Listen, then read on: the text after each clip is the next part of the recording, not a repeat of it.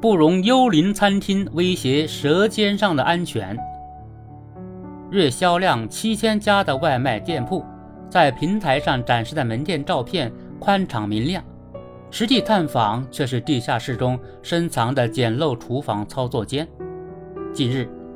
原来外卖店铺照片可以造假，登上热搜，引起网友热议。如今，外卖配送越来越方便快捷，通过外卖平台下单三餐、水果、奶茶等，成了不少消费者的习惯。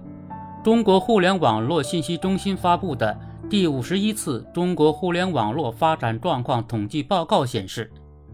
截至二零二二年十二月。我国网上外卖用户规模达五点二一亿，庞大的消费群体催生了庞大的外卖市场。不过，关于外卖，尤其是食品卫生的负面新闻不时曝光。为此，网友总结了靠谱外卖的各种特征，比如可以堂食、连锁店品牌等等。但仅靠网友的自行避雷，就能买到放心的外卖吗？据媒体报道，一些外卖商家位于地下室或是仅有简陋的外卖窗口，但在平台上展示的门店照片却是设计精致的招牌和场地宽敞整洁的堂食店面。此前，有记者利用其他业主的身份信息以及有明显批次痕迹的营业执照、食品经营许可证和门店照片，顺利通过了某外卖平台的资格审查。这些曝光的信息令人冒冷汗。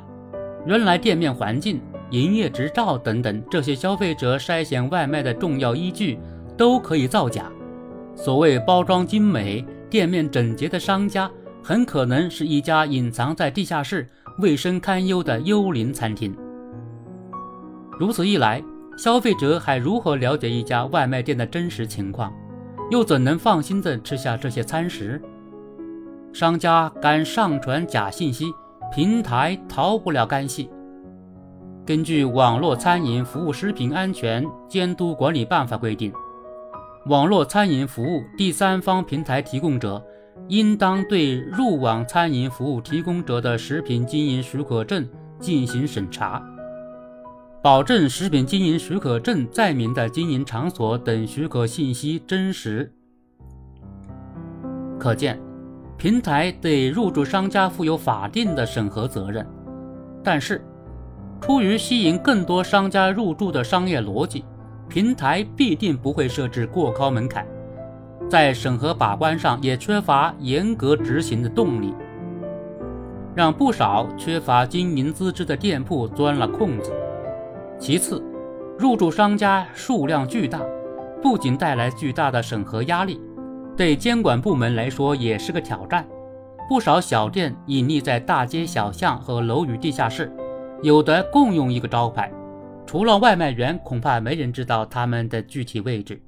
即便被举报或者是下架，商家换个招牌就能重新上线，低廉的违法成本也助长了造假势头。此外，还要看到，外卖平台对入驻商家抽成过高。有的抽成比例达到百分之三十，商家面对平台并无议价能力，为了获取利润，同时保持低价优势，一些小店不得不压减房租、原材料、人工成本，或是提高外卖包装费用，最终将成本转嫁到消费者身上，食品安全也难以得到保证。由此可见。外卖商家信息造假与食品安全问题、幽灵餐厅、包装费用高昂等乱象本质上是相同的，这与当前外卖平台把关薄弱、无序扩张有关，也与监管难度大导致的监管不力有关。当前，外卖日益成为人们日常饮食的重要组成部分，这个庞大市场的卫生安全状况事关消费者健康。务必要将其纳入日常监管之中。平台方面作为主要责任人，应当尽到法定的审核义务，积极配合监管部门处理违规商家。同时，相关部门也不能任由平台无序扩张，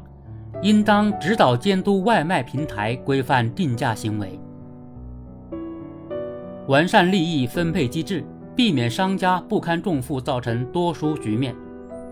监管部门则要将外卖商家纳入日常巡逻和搜查范围，根据举报投诉及时查处。而在惩戒的同时，也要对外卖商家做好普法工作，引导帮助其整改，督促其办理营业执照，让幽灵餐厅成为明厨亮灶的阳光餐厅。